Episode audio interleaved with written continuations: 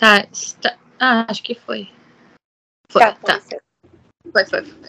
Agora, agora sim. Boa, Boa noite, noite, gente. É, estamos aqui no mais um Papo Chibé. Dessa vez a gente vai falar sobre maternidade e as suas implicações e o que a sociedade nos traz sobre essa função.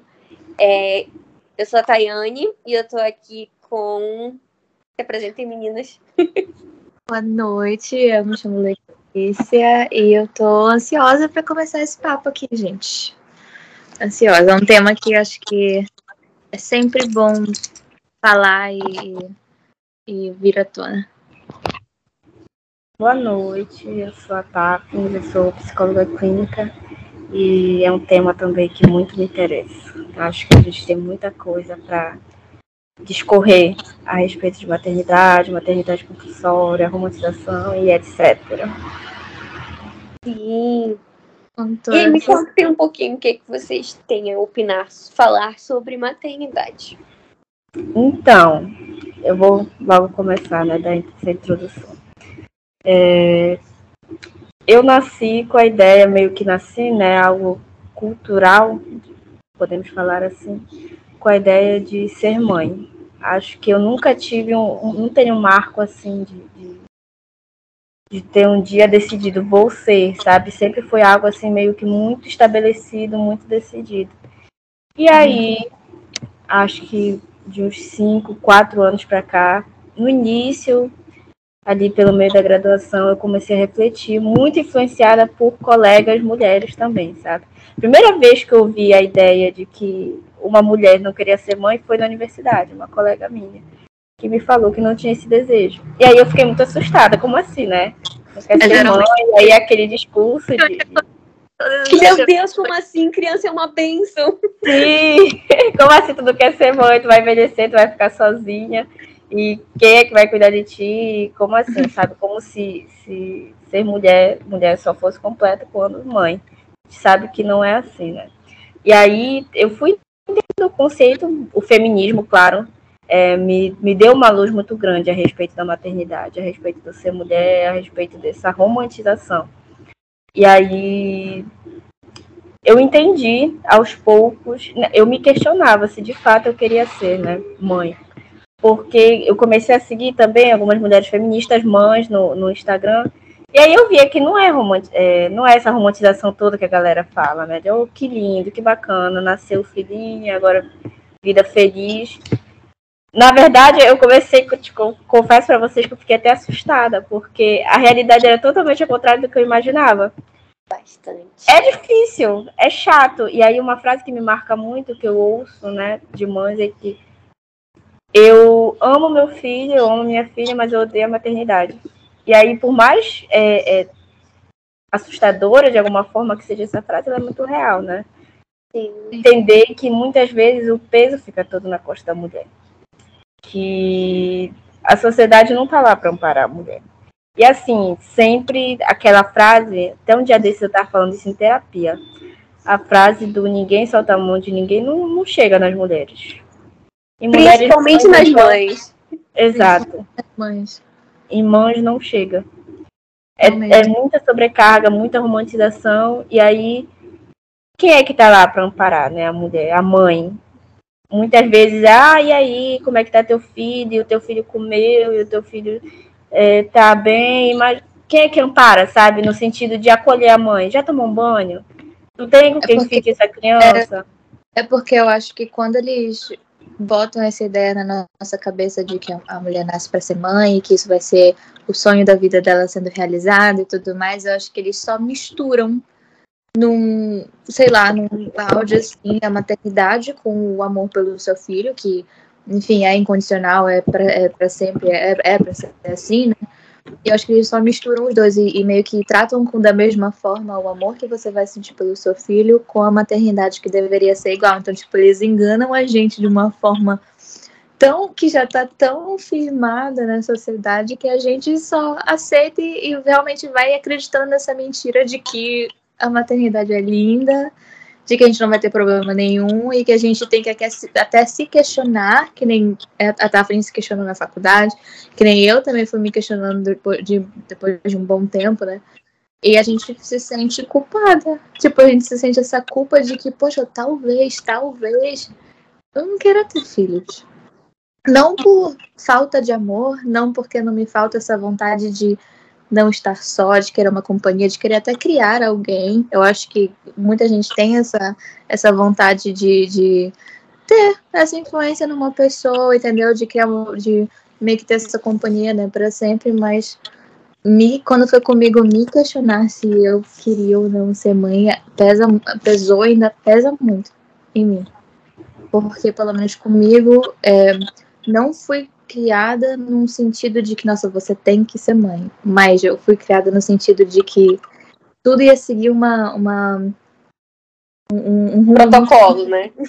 É, tipo, um protocolo de tipo, eu vou me formar na faculdade, que logo logo acontece a mim. É, vou me formar na faculdade, vou conhecer alguém, vou me apaixonar, vou casar, aí vou pensar em ter filhos, e aí. E não é assim também, né? Porque aí já entra no papo mães solteiras. Já entra em tudo que pode acontecer nesse meio termo. Então, tipo, pra Mãe mim. Solo, quebrar, quebrar essa rotina quando a gente vai conhecendo pessoas, quando a gente vai conhecendo realidades, quando a gente vai né, indo atrás das coisas, isso te quebra muito também. Porque eu posso, sei lá, descobrir que eu vou ser mãe amanhã. E aí? Vai quebrar essa rotina também. Isso para mim foi o que pesou mais. E hoje em dia, vocês me perguntaram, realmente não sei dizer se eu quero ser mãe ou não. E também vem muito mais de, da questão de introjetar, né? Se a gente for parar para pensar, a gente já nasce, além da questão de gênero, né? Que existe a questão de meninos e meninas, e brinquedos de meninos e brinquedos de meninas. E rosa e azul. Impõe isso. Ah, impõe o que pra menina? Boneca. Então, desde criança, a gente tem que cuidar de uma criança. Então, tu precisa lá trocar fralda, alimentar, ter todo aquele cuidado. Sim. Tá travando o meu, o meu áudio? Não. Não? Ah, tá. E aí a gente precisa de cuidar, né? Então a gente já é ensinada a cuidar do outro quando a gente é meninas, né?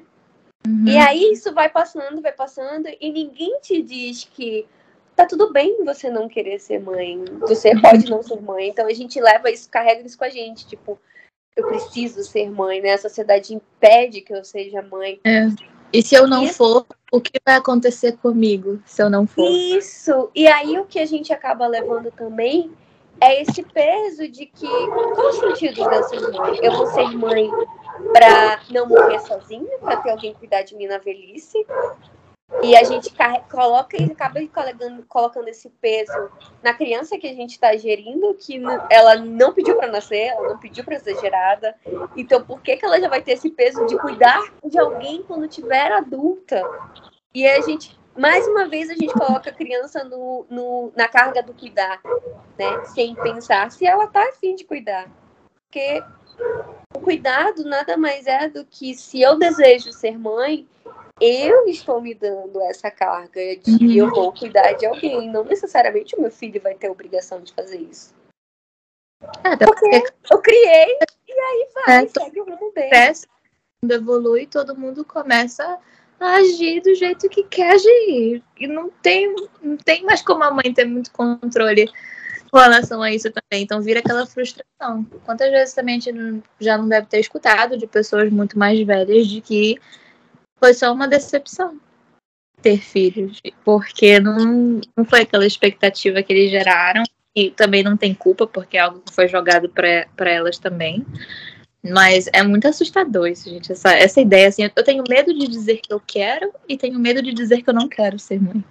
Tipo, pra mim é o que rola, sabe? Hoje em dia esse ponto da, da criança já nascer com mil expectativas de adultos, né, dos adultos cuidadores, eu considero um ponto muito importante, porque acaba sendo muito adoecedor, né?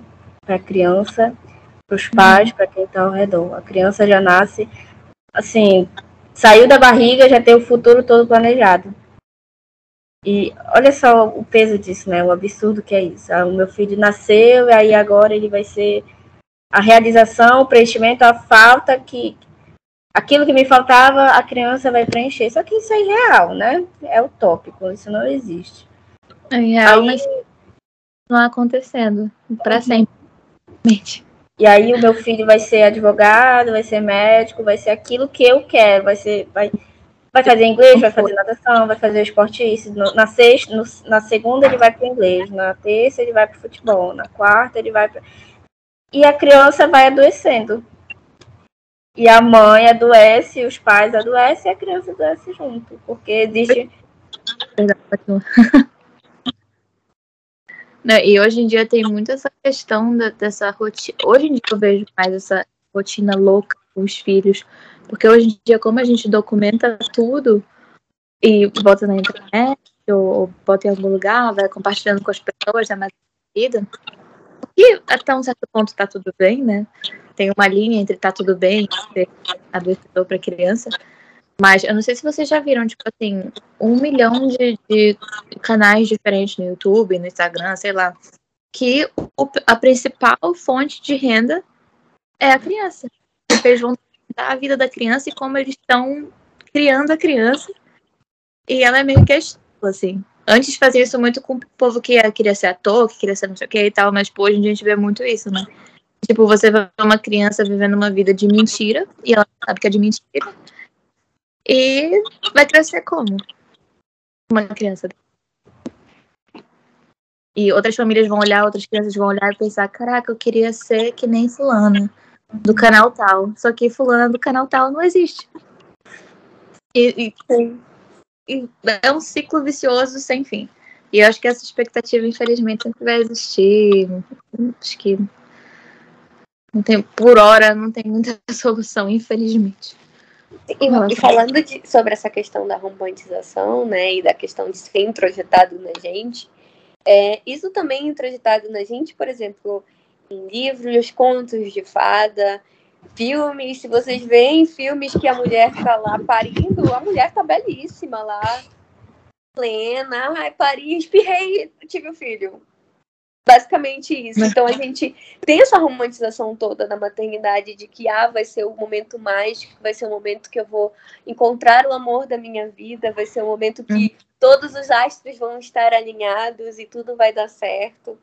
E uhum. quando a gente lidar com a realidade, né, que aquela questão, né, expectativas versus realidade, quando a gente dá com a realidade, nossa, é exaustivo, é cansativo, é fardo, é árduo, porque logo no primeiro momento a gente tem que lidar com a realidade, por exemplo, de mãe solo, que às vezes não tem uma rede de apoio, e aí pariu a criança e logo em seguida precisa voltar a trabalhar porque o trabalho não para, principalmente se for autônoma, e aí como é que eu vou ter esse, esse pós-parto, né? Como é que vai ser esse pós-parto? Pós-parto é muito caro. E como é que eu vou lidar com tudo isso se eu não tenho uma rede de apoio e cuidar de mim? E às vezes rola a questão da, rola a questão da depressão pós-parto. Como é isso? Como é que eu vou ter que lidar com isso? E nunca e gente... é falado o suficiente. E quando é falado, é vista como literalmente um monstro de sete cabeças, um negócio que, obviamente, né, ninguém quer passar por isso. E ninguém deve passar por isso. Mas quando é falado sobre seja em filme, seja em relato, seja em documentário, seja o que for. É um negócio tão intenso, e um negócio tipo assim, nossa, eu estou você está renegando o seu filho, que quem não vai ficar apavorado com um negócio desse? Quem vai querer ter filho depois dessa? Porque pode acontecer com qualquer pessoa, independente da sua situação também. Mas é, é assustador, gente. Para mim, hoje em dia, maternidade e, assim, cuidar de alguém, ser sempre 10% responsável por alguém, me, me assusta. Essa é a real, sabe? Tipo, eu não, não sei se vai ser pra mim. Se um dia for, aí a gente conversa, tem essa conversa de novo, mas hoje tenho medo. Medo. Assim, a minha, a minha, em relação à minha experiência e as minhas ideias, né, como a gente está colocando isso também, eu, quando era pequena, acho que até eu minha, o início da minha juventude. Eu sempre desejei ser mãe. Uhum. Esse desejo, assim, tipo, de cuidar, de criar uma criança. E aí tem um amigo meu que até falava assim, tu percebeu que tu não fala em engravidar, mas tu fala muito sobre cuidar e criar uma criança. Sim. E não em gerar, né? Em, em gestar. Aí eu falo, ah, não pensei nisso. E de fato, é isso. Às vezes a gente precisa refletir um pouquinho sobre isso. Eu quero gerar uma criança, gestar ou criar, cuidar de alguém. Não necessariamente precisa ser seu. E aí o que me contemplou, né, depois de um tempo, foi ser madrinha. Mas também veio o peso da maternidade, não no sentido do, do da maternidade em si, de ter gerado uma criança, É gerado. mas de maternar junto com a minha irmã.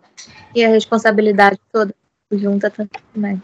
E isso, não, obviamente, a responsabilidade financeira e toda a carga que ela tem, mas a responsabilidade de estar ali, cuidar, de educar, de dar todo, todo, todo o, o, o como é que a gente fala? O investimento afetivo que essa criança Uhum. precisa. Então, a gente precisa pensar nessa carga também, porque é alguém ali que é totalmente dependente de ti. Tipo, ela vai Uhum. depender de ti pra tudo. Tipo, não tem nada ali que tu possa deixar com a criança. Ela vai ser dependente. Não pro resto da vida, mas pelo menos nesse momento inicial, ela é completamente dependente de ti. E aí é o que eu trago é a questão e essa mãe ou essa pessoa que está fazendo essa função materna tem alguém maternando essa mãe? Tem alguém ali maternando e cuidando dessa mãe também? Porque ela vai precisar. Quem cuida de quem cuida, né? Exatamente. Ninguém cuida de quem cuida mesmo. É muito, e é, assim, a continuando a fal- a falar sobre a romantização, né? Isso é visto como. E obviamente é, mas é visto e, e jogado na, nas mídias como força. Nossa, que mulher forte. Que mulher forte, mulher guerreira, mulher que tá, tá conseguindo ultrapassar todas as barreiras. Óbvio que está. Mas ninguém é, é muito fácil falar que a pessoa está sendo guerreira e não, não olhar pro lado depois e falar, nossa, eu sei que você está batalhando, mas você precisa de alguma coisa? Tem algo que eu possa fazer? Entendeu? O Estender a mão depois dessa, dessa, desse discurso todo que é dado, que é o, o que complica o hoje em dia. E sempre complicou, é real. Como a Tafnis falou, esse negócio de segurar, todo mundo segura a mão de todo mundo, nunca foi muito inclusivo. Nossa, eu tenho pavor dessa, dessa frase, mulher guerreira. Pavor, pavor, porque geralmente são pessoas que estão ali falando, não, tu tem que continuar, assim, não tem outra, né? Não tem outra opção, tem que continuar. Tem que trabalhar, cuidar de filho, cuidar de casa, e, enfim, dar conta de muitas demandas. E a mulher guerreira é a mulher sobrecarregada, sem rede de apoio. A mulher que não tem a rede de apoio lá com ela. Isso é adoecedor, não é para romantizar, não é para dizer que mulher guerreira, que mulher que luta. Ok, que lindo, verdade, de fato. Mulheres são pessoas fortes, mas por obrigação. A gente não tem outra opção. Mulheres mães, acredito que em dobro. Não, não tem outra alternativa. Se falta de lado, ela vai ter que ser forte e guerreira. E é aquela questão também, né? É basicamente como se fosse uma outra carga de trabalho, né? Tu vai pra rua, trabalha para garantir Uhum. o pão de cada dia, tu chega em casa, tu tem a tua outra jornada de trabalho, que é cuidar da casa, e ainda tem a hora extra que é cuidar dos filhos. Ou ao Uhum. contrário, tu chega pra jornada, pra tua segunda jornada de trabalho, que é cuidar do filho, e a tua hora extra é cuidar da casa. Não tem toda essa, essa Uhum. essa rede de apoio para essa mãe ter pelo menos a questão do cuidar, né, do filho e de ter aquele momento ali com a criança ou com o adolescente, enfim. E, e aí eu trago mais a questão, já trazendo a questão de, do patriarcado, que a gente não tem esse olhar para o pai, né? Como os meninos falaram lá no podcast de paternidade, Nessa, totalmente Essa- aceito. nessa questão de, de que a gente estava dando exemplo mais de né, mãe solo e tudo mais, mas assim, é muito comum você ver uma, uma mulher que virou mãe, tem apoio, tem tudo muito estruturado para si, e vocês reparam que a primeira coisa que é falada quando uma reclamação sai da boca dessa mulher é que ela só é mãe. E que ela só tem que cumprir esse papel de mãe. Sim. Mas tu é sua mãe. Ou então a culpa, né? Do, a gente carrega a culpa do. E mulheres assim, tipo, nossa, Deus o livre desenvolveu uma, uma depressão pós-parto. Deus o livre desenvolveu um, um trauma, porque tá em casa, porque tem apoio, porque tem o pai lá ajudando a acordar de noite para aninar o bebê. E isso também é muito revoltante de várias formas, que entra, justamente entra nessa questão da, do, da paternidade que você começou a falar, por isso eu lembrei. Revoltante.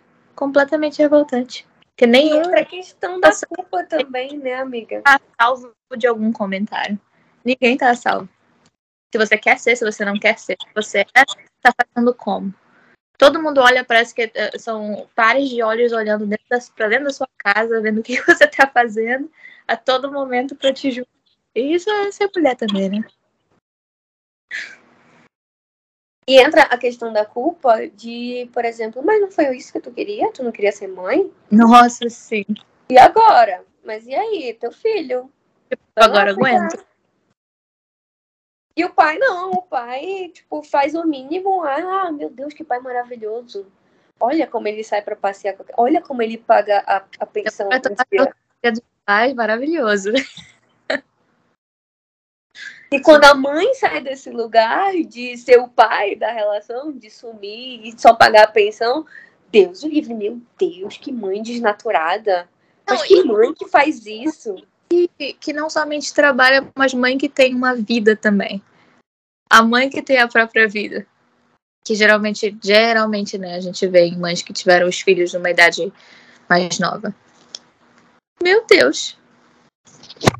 Já se pergunta logo, mas o teu filho ficou com quem? Tu tá na balada, mas e o teu filho tá com quem? Te interessa?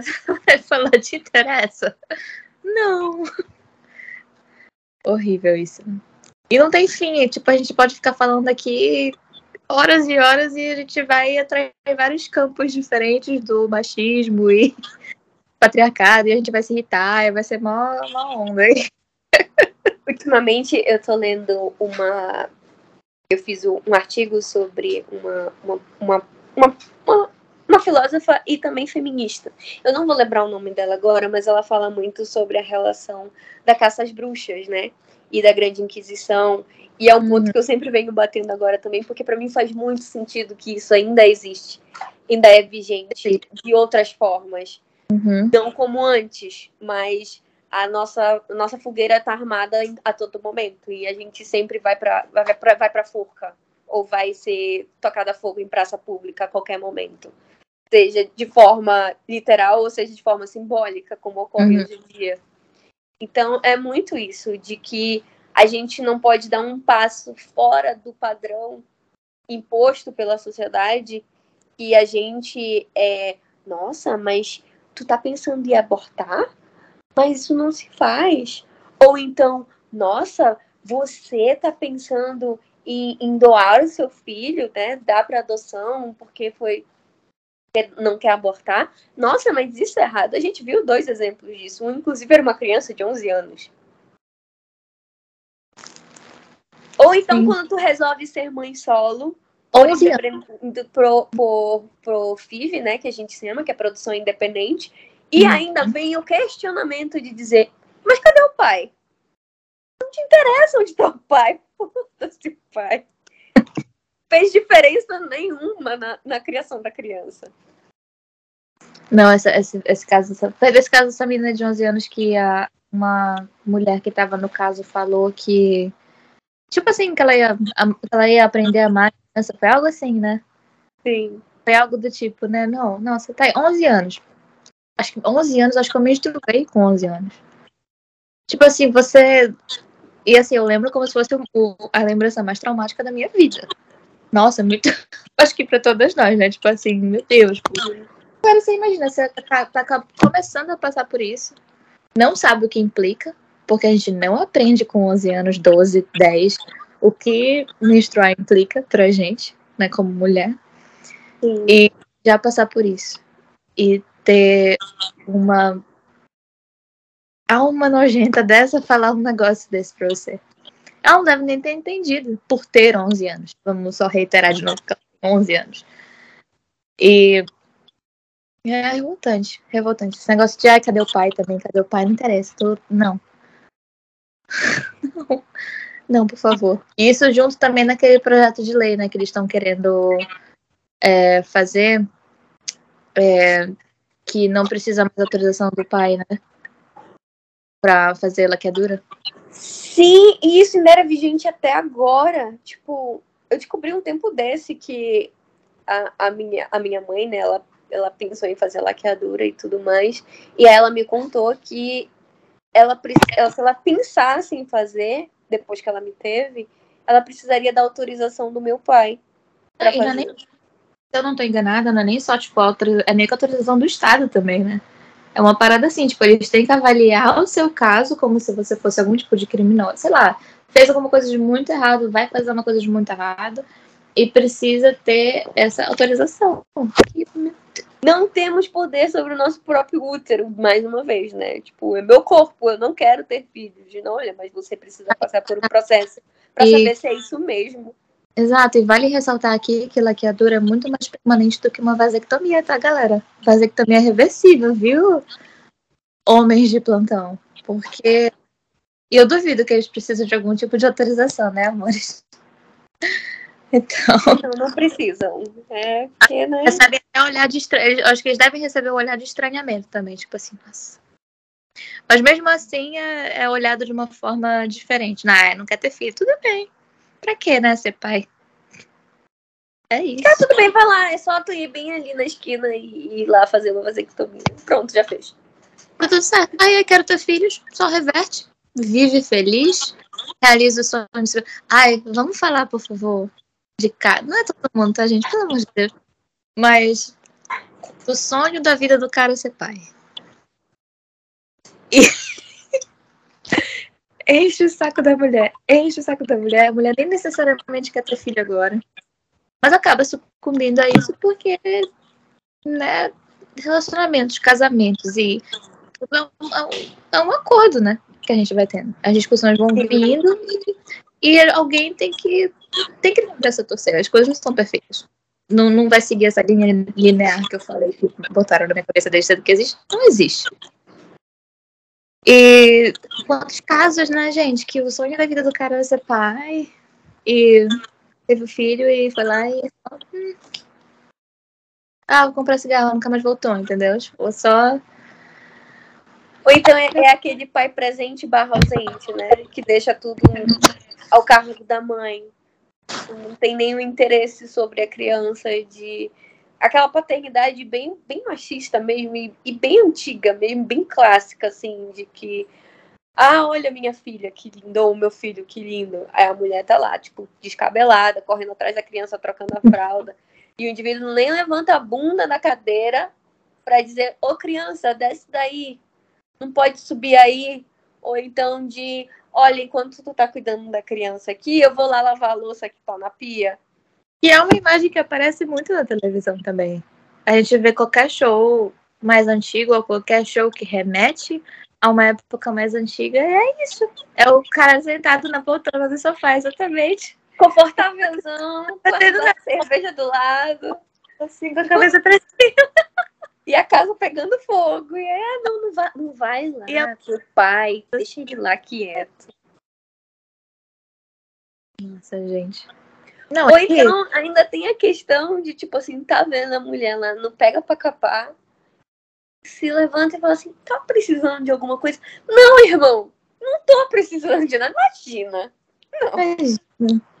É, é muito certo, tranquilo. Coisa que revolta, assim, falando de, de mídia, né? Porque, enfim, nós não, não tivemos essa experiência de né, literalmente ter gerado um filho, enfim.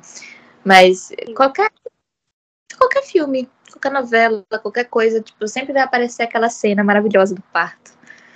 Que o bebê nasce, ou até vídeo de. Todo mundo documenta seu parto hoje em dia, né? Então até vídeo de, de sei lá, youtuber de, de parto. É aquela coisa maravilhosa. E o pai chorando. E a mãe chorando. Não, e a mãe morrendo, né? Porque, enfim, é um. enfim, literalmente um parto. E depois, alegações e alegações de que o pai nem pensão paga, nem nada disso. E...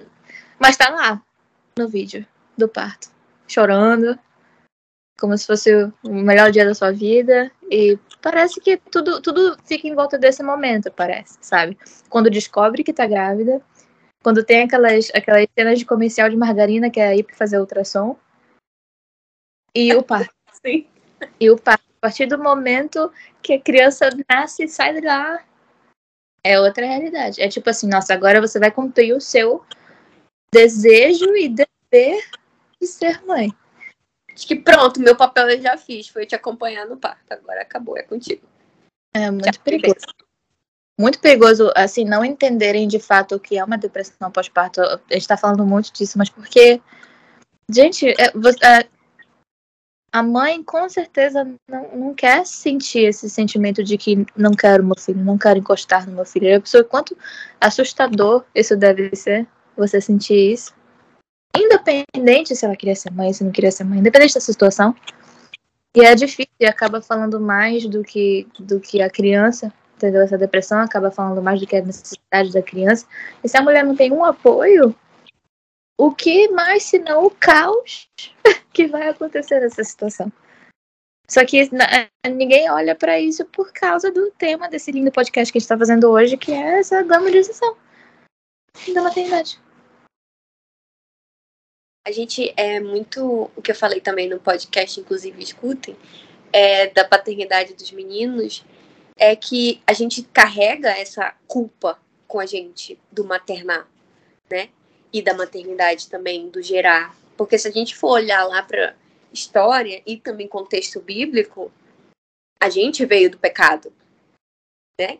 A gente uhum. tem essa, essa questão de que a igreja impõe pra gente que, enfim, você veio do pecado, então, mulher, você é pecadora, você tem que pagar pelos seus pecados, então, o, pagamento dos seus pecados, além da questão de você sangrar por tantos anos, é você criar uma criança, gerar uma criança, e aí a gente carrega essa culpa, e aí essa culpa persiste com a gente, do tipo assim, tu não quer ser mãe? Nossa, mas por que, que você não quer ser mãe? Ou mas quando tem... você decide por ser mãe, é tipo assim, você quis agora lide com as consequências. E aí o mini pecadozinho, né? Que a criança tá correndo por aí. Porque é o fruto do pecado. Querendo ou não, se a gente for parar pra pensar. Das duas formas acaba virando um fardo. Acaba virando um fardo. Hoje em dia que. Eu tava tentando, até estava tendo essa discussão com uma amiga que hoje em dia a gente troca figurinhas, né, com relação às coisas que a gente assiste. Hoje em dia, muito, eu tava falando pra ela aqui, as coisas que a gente vê que foram lançadas hoje, 2022, uma parada muito diferente do que as coisas que a gente assistia quando a gente era criança. Então, hoje em dia, se já é estranho eu assistir, que hoje eu tenho essa perspectiva diferente, essa perspectiva livre, feminista e tudo mais, eu que já tenho isso, olha um negócio desse na televisão, pra todo mundo ver. E já me causa estranheza, seja por maternidade. Amiga, eu acho que o teu dedo tá em cima agora. Ah. Causa estranheza. E causa estranheza, e você se sente também estranho por causar essa estranheza, fica tipo, nossa, mas tô dividida aqui. Tô dividida entre as coisas que me foram jogadas é, quando eu era mais nova e o que eu acredito hoje em dia. Então, não sei é uma roleta russa do quanto que a gente vai sofrer por ser mulher. Só, não só para, né? Essa roda, só, essa conta não fecha. Não fecha. Toda hora parece que a gente está levando farelo mesmo. Mas, é, mas fora outros temas, assim, de você sofrer esse preconceito, né, por você ser mãe. Ontem é, teve a a publicação sobre. Segunda-feira, na verdade, teve a publicação sobre aumentação. Vai aumentar em público até hoje em dia para você ver o que vai acontecer. Vai é, não botar. Hoje em dia eu não sei se tá muito assim, mas vai não colocar brinco no olho da, no, no, na orelha da sua filha. Vai não, não vestir o seu menino ou a sua menina de um jeito ou de outro. Pra ver o que acontece. Então é. A criança fazer uma, uma birra, então, na, na frente de todo mundo, diz: Meu Deus, essa mãe não contém essa criança. A criança cansada, morrendo de calor, não vai fazer uma birra, né? Eu acho maravilhoso isso. A fim de dormir, completamente dependente da mãe, mas pode fazer birra, tá tudo certo. Vou te contar, viu? E entre outros temas, né, que a gente vai abordar também nessa, nessa semana que vai entrar, como a violência obstétrica que a gente sofre, além da violência que a gente sofre quando a gente descobre que está grávida, é, muitas situações, por exemplo, de gravidez na adolescência também, que se a gente for parar para pensar, inclusive eu tenho relatos próximos de que uma, é, uma pessoa próxima a mim descobriu gravidez na adolescência e aí foi fazer todos os trâmites, né, que precisa normalmente, né? Vai, faz lá o pré-natal e etc. Era violência atrás de violência. Quando a criança nasceu, violência atrás de violência, no sentido assim de rebaixar mesmo a mãe da criança por ela ser adolescente e, tipo assim, uhum. tu perdeu metade da tua vida, a culpa é tua de tu ter perdido a tua vida. Agora lide com isso. É. Mas... aí, pode chorar e aí. Exato. Mesmo assim, você tem a obrigação de ser essa mãe perfeita comparado com, com uma mulher que fosse mais velha. E nem a mulher mais velha.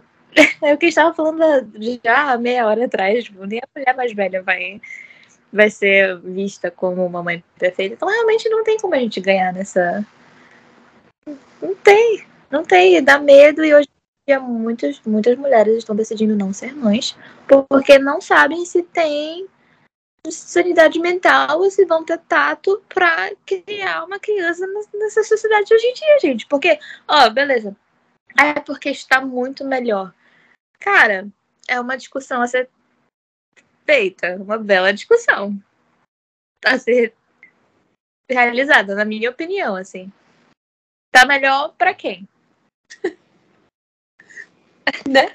Em que sentido você quer dizer melhor? Então, ó, obviamente, tipo assim, pra gente, quando, quando migalhas ou quando coisas maiores são jogadas pra gente, né? Mulheres e outras minorias e tal, a gente aceita? A gente aceita. Óbvio. Não vou, a gente não vai também ficar 100% do nosso dia com dificuldade. Mas, é, isso me pega um pouco. Tipo, ah, porque hoje em dia está muito melhor. Sei não, filho. Não sei. Pra mim, eu acho que mais é tipo assim. É, ciclos, né? Pra mim, eu acho que a vida é mais ciclos.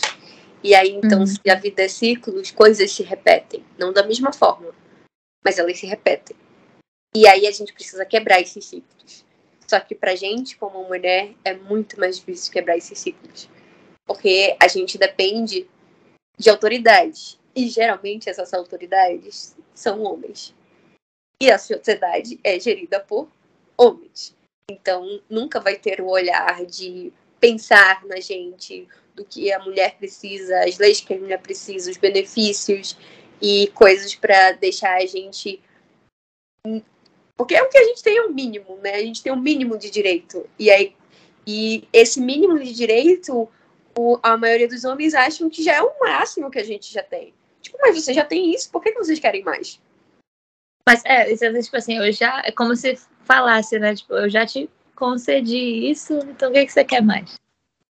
E é por isso que é de, é de extrema importância colocar em, em, aos poucos, né? Tá, tá, muito engatinhando isso ainda, mas colocar como figuras de poder, figuras que têm um, uma certa influência para mudar isso, mãe e minorias e, se meter nessa, nessa situação louca de política que é aí em Belém, que é aí no Brasil, que é aqui também. Então, tipo, tem que ter. Tanto que, assim, é, olham muito errado pra gente quando a gente comemora uma pessoa diferente, que é realmente diferente, que entra nesses, nesses trâmites políticos e de, sociais e tudo mais, e olham muito errado, tipo assim, nossa, você está comemorando uma, uma coisa muito pequena, mas sim, não é pequeno pra gente, não é, não é pequeno ver é, uma mulher, mãe, por exemplo, num lugar desse, que ela pode mudar as coisas para mulheres que têm uma situação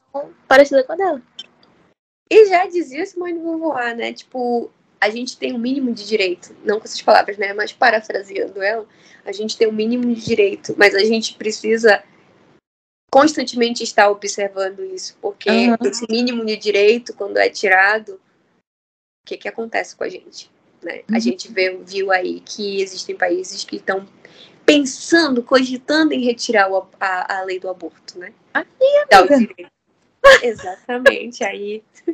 Simplesmente não, juro, me, me, pegou de um jeito isso. Tipo, você mora, né, teoricamente, no melhor país do mundo para se morar, que é os Estados Unidos, e beleza, aqui é tudo feito por. Cada estado tem sua lei e tudo mais. Mas como que isso aconteceu, sabe? Tipo, você vai olhar. Se eu não me engano, são 50 né, congressistas ou senadores, e vocês vão me perdoar porque eu não, realmente não sei essa informação, mas acho que são congressistas, pessoas escolhidas né, para estar no Congresso. É, 25 deles de uma, de uma festa mais. que eles chamam de party, uma festa mais conservadora, e 25 deles de uma festa mais liberal, mas mesmo assim, sendo meio a meio, o conservadorismo ganha. E onde eu moro, por exemplo, não, não, não pode. Tipo, é um lugar diverso. A Flórida é um lugar diverso.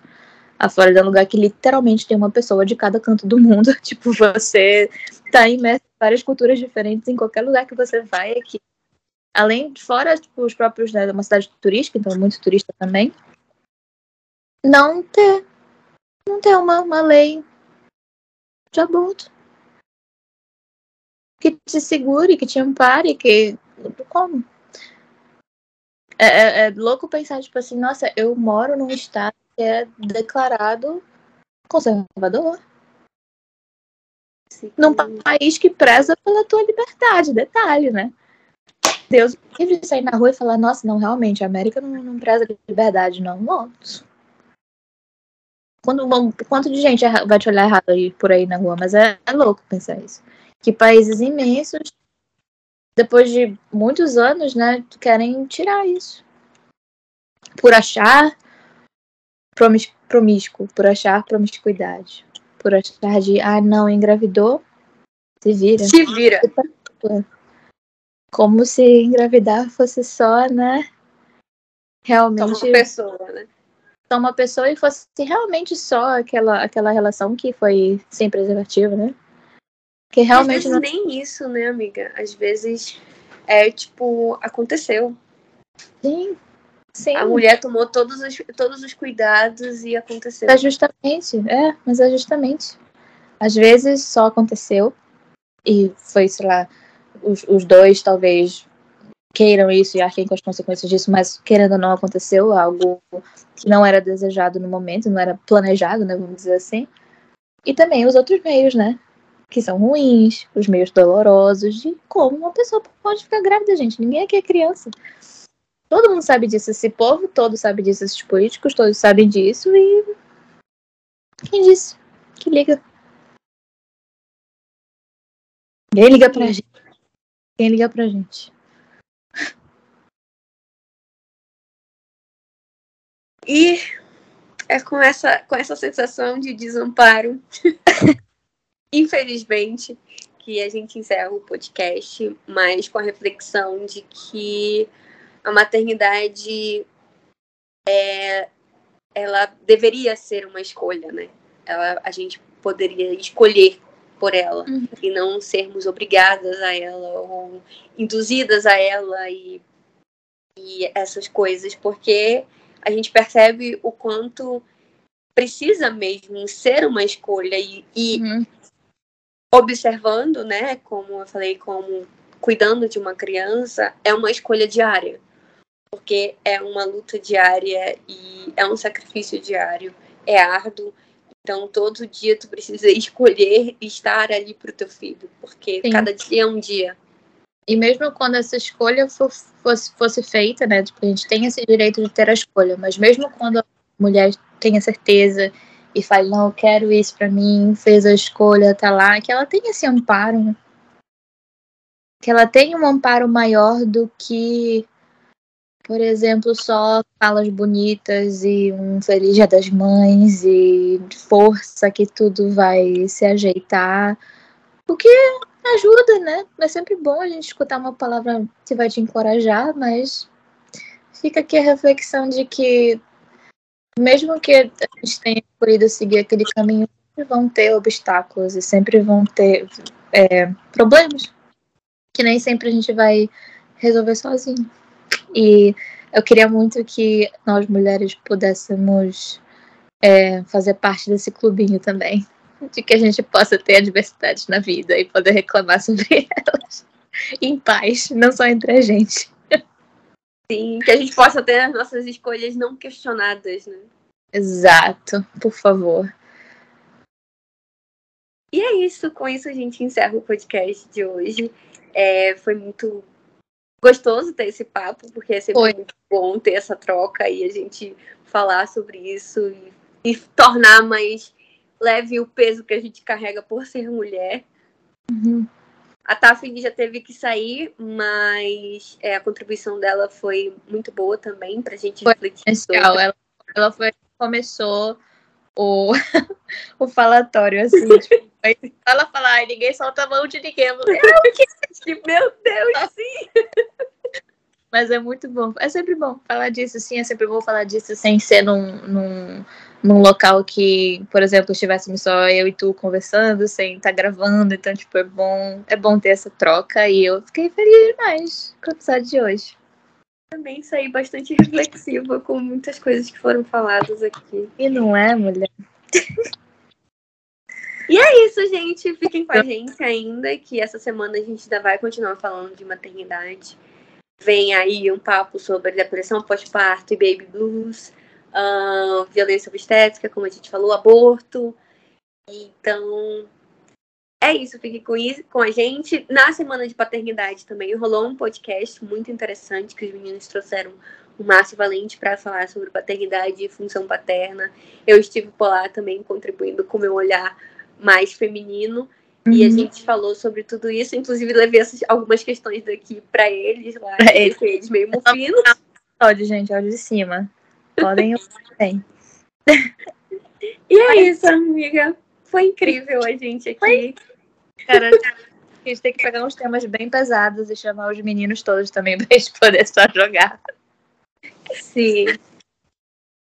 Mas é isso, gente. Obrigada por ouvirem, chegar até aqui esse ponto do podcast e a gente se vê no próximo.